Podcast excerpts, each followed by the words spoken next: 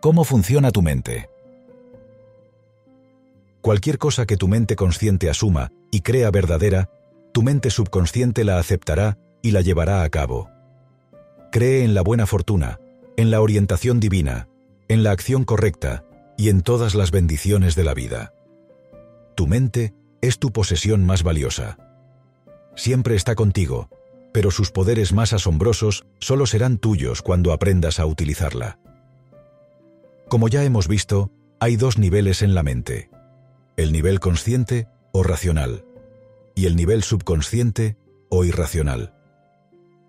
Pensamos con la mente consciente y cualquier cosa que pensemos con frecuencia se hunde en la mente subconsciente, que entonces inicia un proceso de creación de acuerdo con la naturaleza de esos pensamientos conscientes.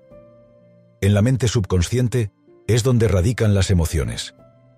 Es la parte creativa de la mente. Si tienes buenos pensamientos, entonces se producirá el bien. Si tienes malos pensamientos, entonces se producirá el mal. Así es como trabaja tu mente. La cuestión más importante a recordar es esta. Una vez que el subconsciente acepta una idea, comienza a ejecutarla. El hecho de que la ley del subconsciente funcione del mismo modo con ideas buenas o malas es una verdad asombrosa y sutil. Esta ley cuando se aplica de forma negativa, es la causa del fracaso, la frustración y la infelicidad.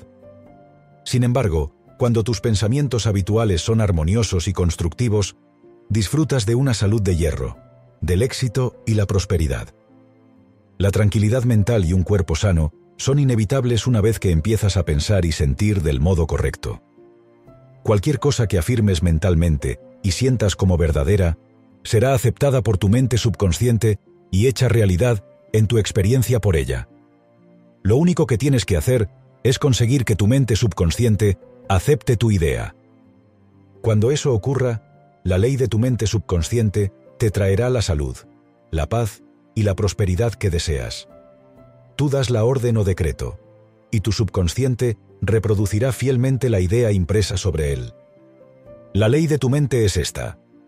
La reacción o respuesta obtenida de tu mente subconsciente estará determinada por la naturaleza del pensamiento o idea que tienes en tu mente consciente. Los psicólogos y psiquiatras señalan que cuando los pensamientos son traspasados a la mente subconsciente, se graban impresiones en las células del cerebro. Tan pronto como tu subconsciente acepte una idea, procederá a efectuarla de inmediato. Trabajando por asociación de ideas, el subconsciente utiliza cada pizca de conocimiento que hayas adquirido a lo largo de toda tu vida para conseguir sus objetivos. Se nutre del poder, la energía y sabiduría infinitos de tu interior. Alinea todas las leyes de la naturaleza para conseguir su propósito. A veces parece dar una solución inmediata a tus dificultades, pero en otras ocasiones puede tardar días, semanas o incluso más tiempo. Sus caminos no se pueden explicar. 2. Las diferencias entre consciente y subconsciente. Debes recordar que el consciente y el subconsciente no son dos mentes. Son simplemente dos esferas de actividad de una sola mente. Tu mente consciente es la mente del razonamiento. Es la fase de la mente que escoge. Por ejemplo, tú eliges tus libros, tu casa, y a tu compañero o compañera en la vida. Tomas todas tus decisiones con tu mente consciente. Por otro lado, sin ningún acto consciente por tu parte, tu corazón sigue latiendo de forma automática. Y las funciones vitales de la digestión, la circulación y la respiración son realizadas por tu mente subconsciente mediante procesos que son independientes de tu control consciente. Tu mente subconsciente aceptará lo que se imprima en ella o lo que creas de forma consciente. No razona las cosas igual que tu consciente, y no tiene la capacidad de argumentar de forma controvertida. Tu mente subconsciente es como tierra fértil que admite cualquier tipo de semilla, buena o mala. Tus pensamientos son activos, son como las semillas.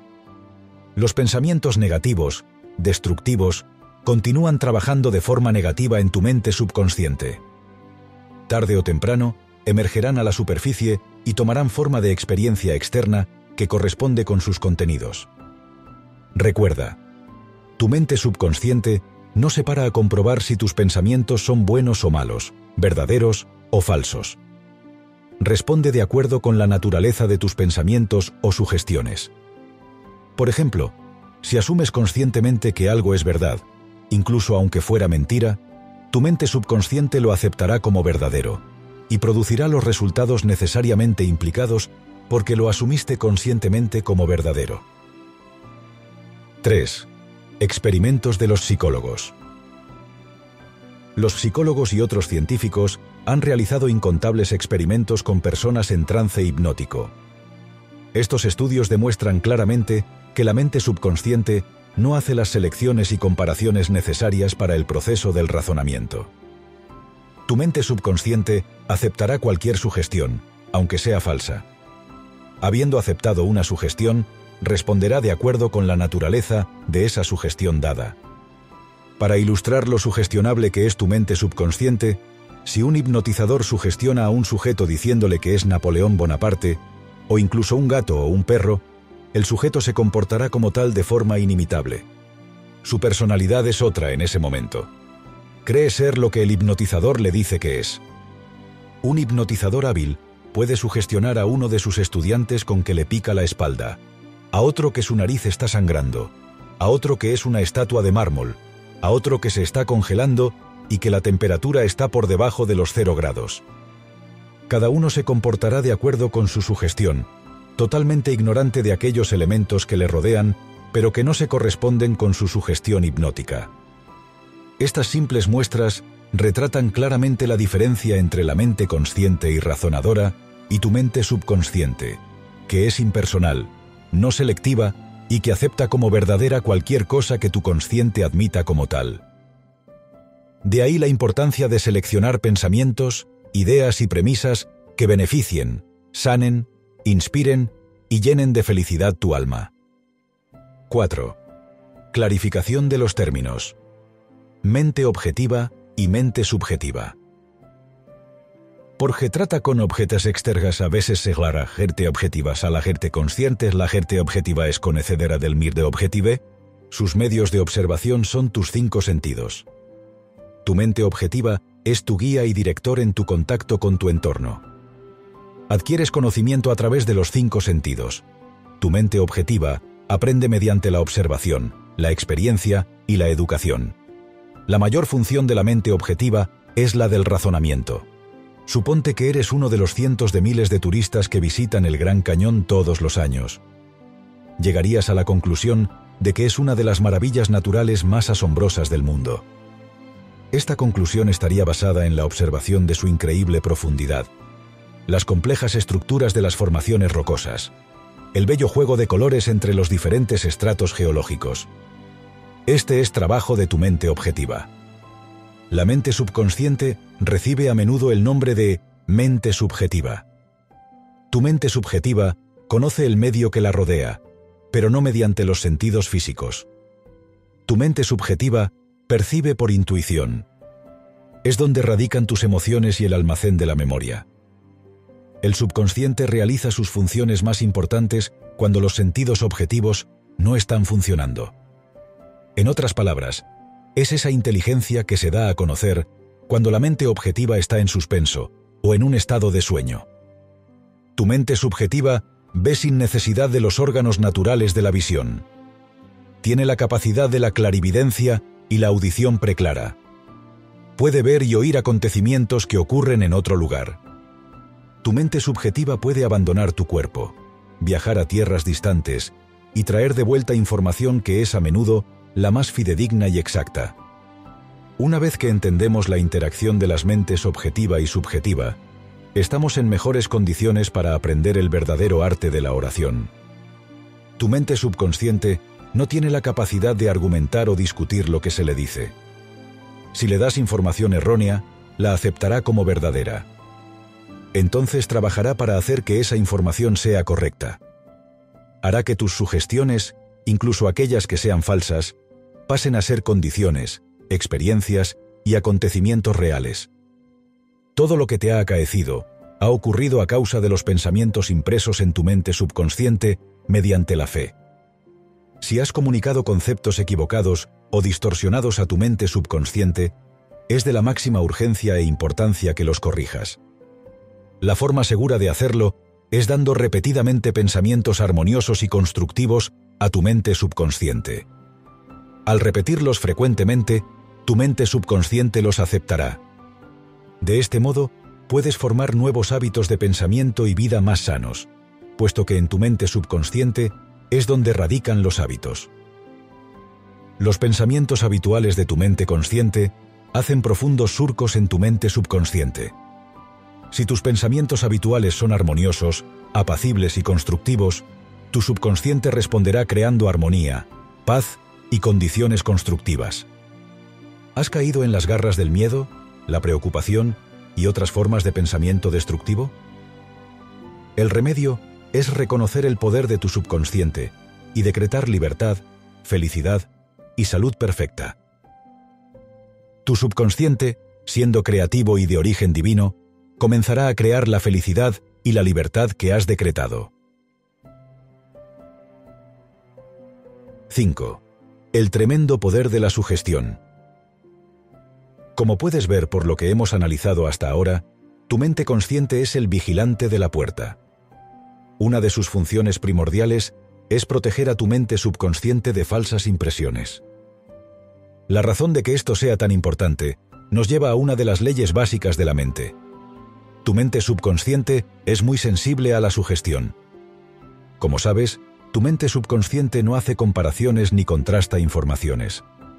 No razona o piensa las cosas por sí misma.